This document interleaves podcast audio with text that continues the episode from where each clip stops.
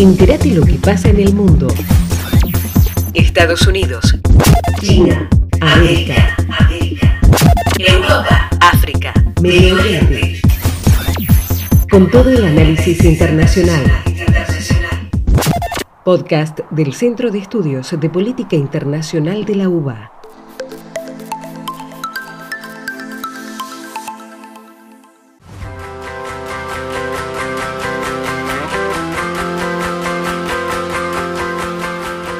Hola, mi nombre es Martina Giacoboni y hoy les voy a estar hablando de la construcción histórica de la derecha brasileña.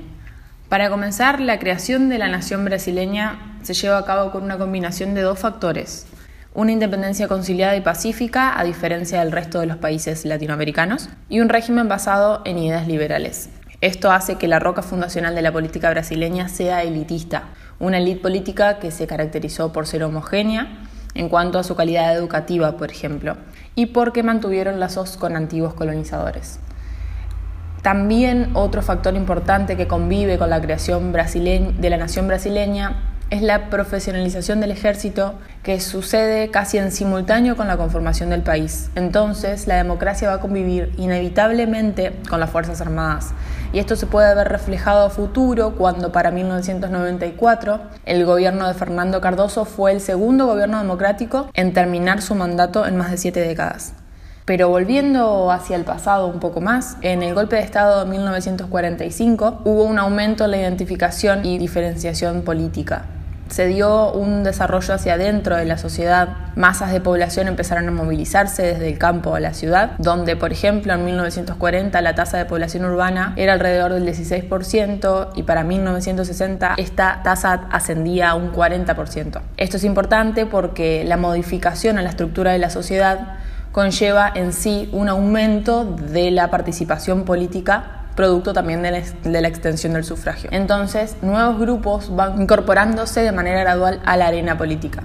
Esta estructura incipiente y más o menos débil de la democracia de masas fue dinamitada completamente por un golpe militar acontecido en 1964. Este golpe fue el que dio paso a una dictadura larguísima donde mm, el modelo de Estado burocrático autoritario y un bipartidismo forzoso entre la Arena y el MDB gobiernan hasta 1985. Esto dio como consecuencia un desarrollo acelerado de la economía del Brasil, puso en un lugar de privilegio eh, a Brasil eh, con respecto a toda Latinoamérica, pero da cuenta de un profundo déficit social. Por lo tanto, el advenimiento de la democracia en el 85 fue un proceso de apertura gradual de la política. Fue controlada y restringida, pero es de estas fuerzas de oposición donde adquieren la importancia las principales organizaciones sindicales, de donde posteriormente saldría Lula da Silva.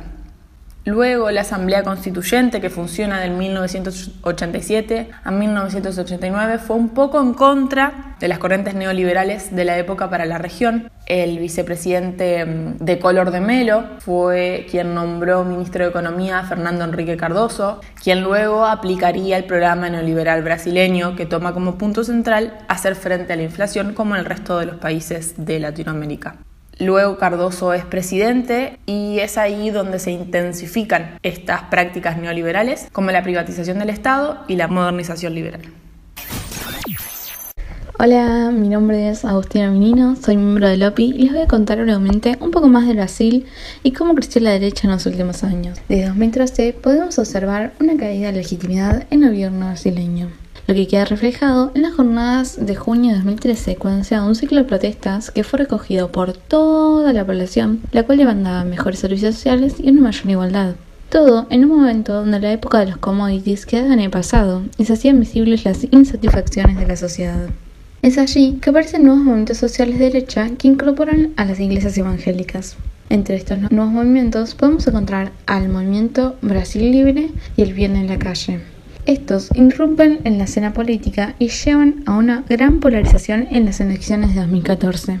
Allí, Dilma Rousseff gana por poca diferencia, pero al comenzar su segundo mandato, se genera un clima de desequilibrio alimentado constantemente por la oposición. En principio no tenía en mente desplazar a Dilma al poder. Su idea era simplemente desgastar su imagen en vista de las próximas elecciones. Pero el movimiento Brasil Libre, tomando al PT como centro de la crítica y aprovechando la caída de su apoyo debido a la recepción económica y a las denuncias de corrupción, lideró protestas totalmente exacerbadas contra la presidenta, con una dinámica antipetista que se transformó en narrativa antisistema que culminaría con su proceso de destitución en 2016.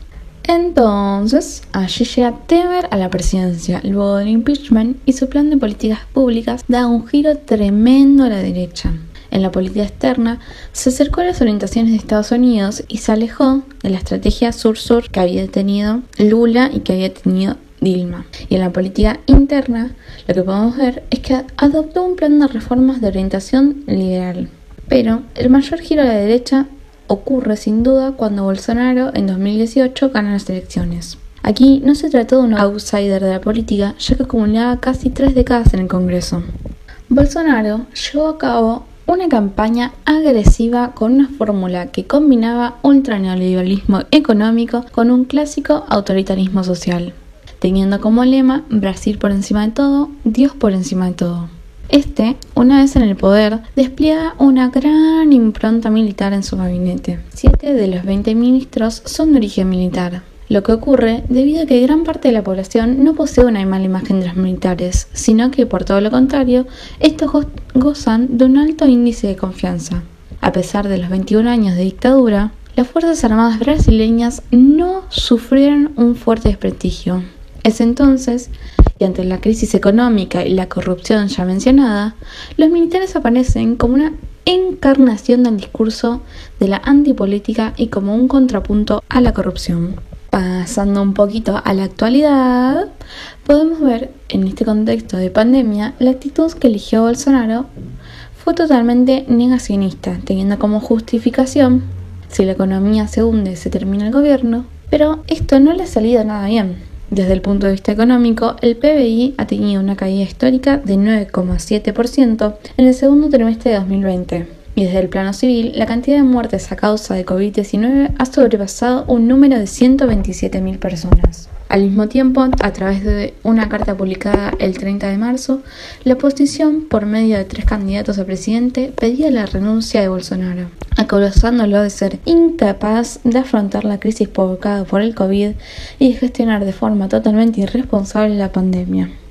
Además, entre otras cosas que han pasado en estos últimos meses, podemos encontrar que ha cambiado 11 ministros y frente a la detención de Fabricio Queiroz, un policía jubilado y es asesor de Flavio Bolsonaro, ha alterado el humor del sector militar. Por último, último, les quería contar algo que me parece muy llamativo.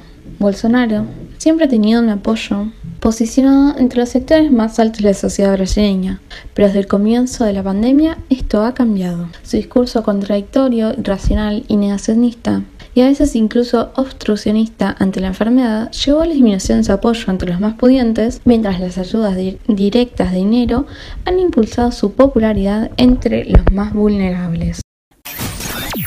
Podcast del Centro de Estudios de Política Internacional de la UBA.